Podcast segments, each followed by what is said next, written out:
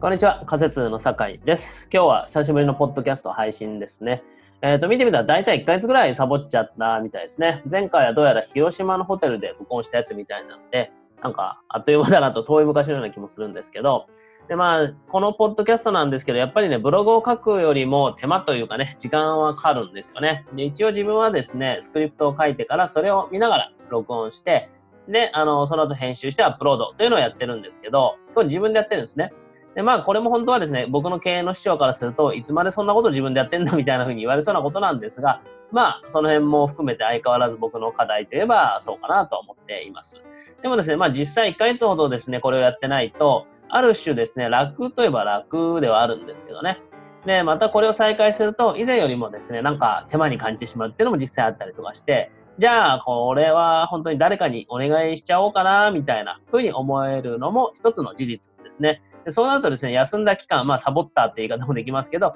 そういう期間もですね、さらに僕が別のことをやっていく、さらにするために必要なことなのかもしれないな、とか、いうふうにいろいろ考えたりしています。で、まあ、このポッドキャストもですね、そもそも僕は自分のために始めたことなので、時間がなかなか取れなくなったら、もっと他のことをね、優先してやっていくのかとか、それも僕の区切り次第かとは思ってますけれども、なんかやめるのもね、もったいない気もするし、ちょうどですね、先日、このポッドキャストが案外好きだっていう感想もいただいてですね、で、本当に嬉しかったんですけど、でそう言ってくれる方がいるんだったらもう少し頑張ろうかなという気にもなっています。でもですね、もしかすると今後は毎週じゃなくなるかもしれません。と言いながら来週もやるかもしれないですけど、ちょっとわかんないですね。なのでですね、もしこのポッドキャストですね、案外聞いてますよとかね、いいじゃんと思ってくれてる方がいるんでしたら、ぜひね、感想とか応援とかメッセージをいただけると嬉しいなと思います。結構まあ単純なものでですね、それじゃあ続けようかなとか思えたりするので、ということでよろしくお願いします。久しぶりのポッドキャストなんですが、今日は何の話しようかなというところですけど、街で見かけたポストのことから話を広げてみようかなと思いました。で、まあ、どっかでですね、こういうこと書いたり言ったりしてる内容な気もするんですけど、それはそれでさておきということでですね。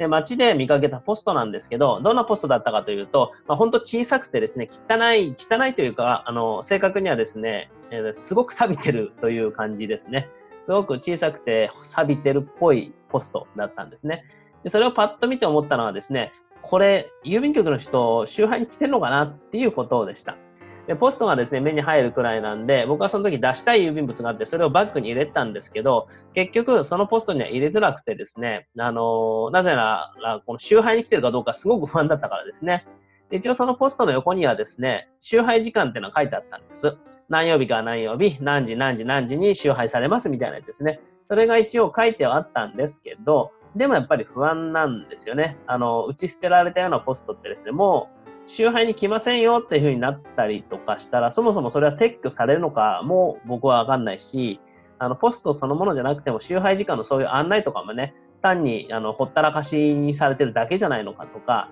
わかんなかったんで、で、ただ、見た目からは、これ、集配が来てないと、廃止されたポストですっていうふうに言われても、そんなに違和感はないよなっていう感じのものでした。で、結局ですね、そこには出さずに、あの、郵便物は持って帰って、また別の日にコンビニ設置のポストから出したっていうふうにしたんですけど、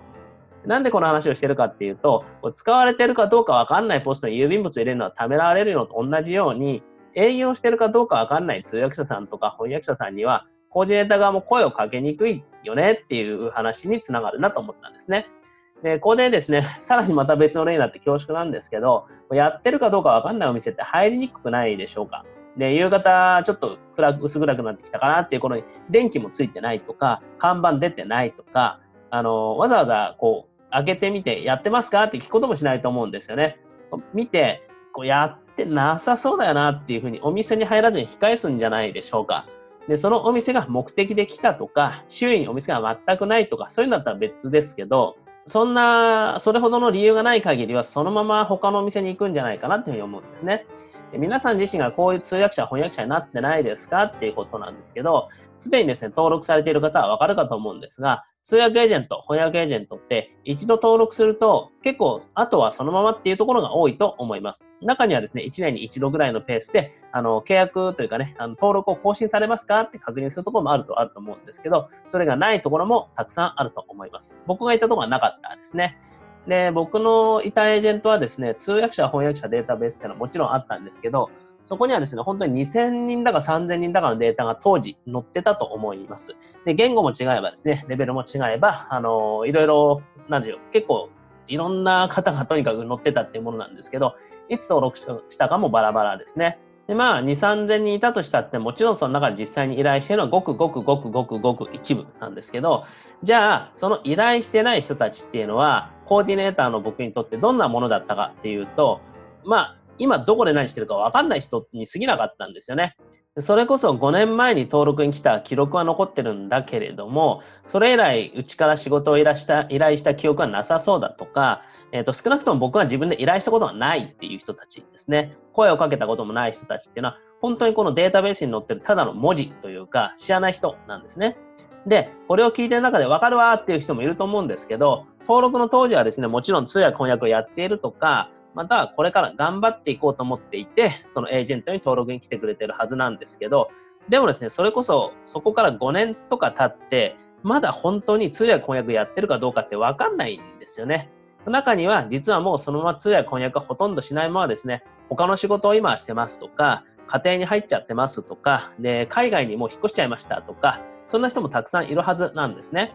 で、僕らコーディネーターもですね、そういう方がたくさんいるっていうのは分かっているので、うん、なんというのかですね、5年前に登録されていて、で、全く交渉のない人に声をかけるなんていうのは、わざわざしないんですよ。じゃあ、えー、例えばですね、通訳者さん、翻訳者さんが足りないときに、そういう方のデータを掘り起こして声をかけるかっていうと、それも実はあんまりしなくてですね、それよりも新しく登録に来てくれた人に声をかけがちなんじゃないかなっていうふうに思います。というのもですね、今登録に来てくれてる人は確実に通訳翻訳をやってるからですね。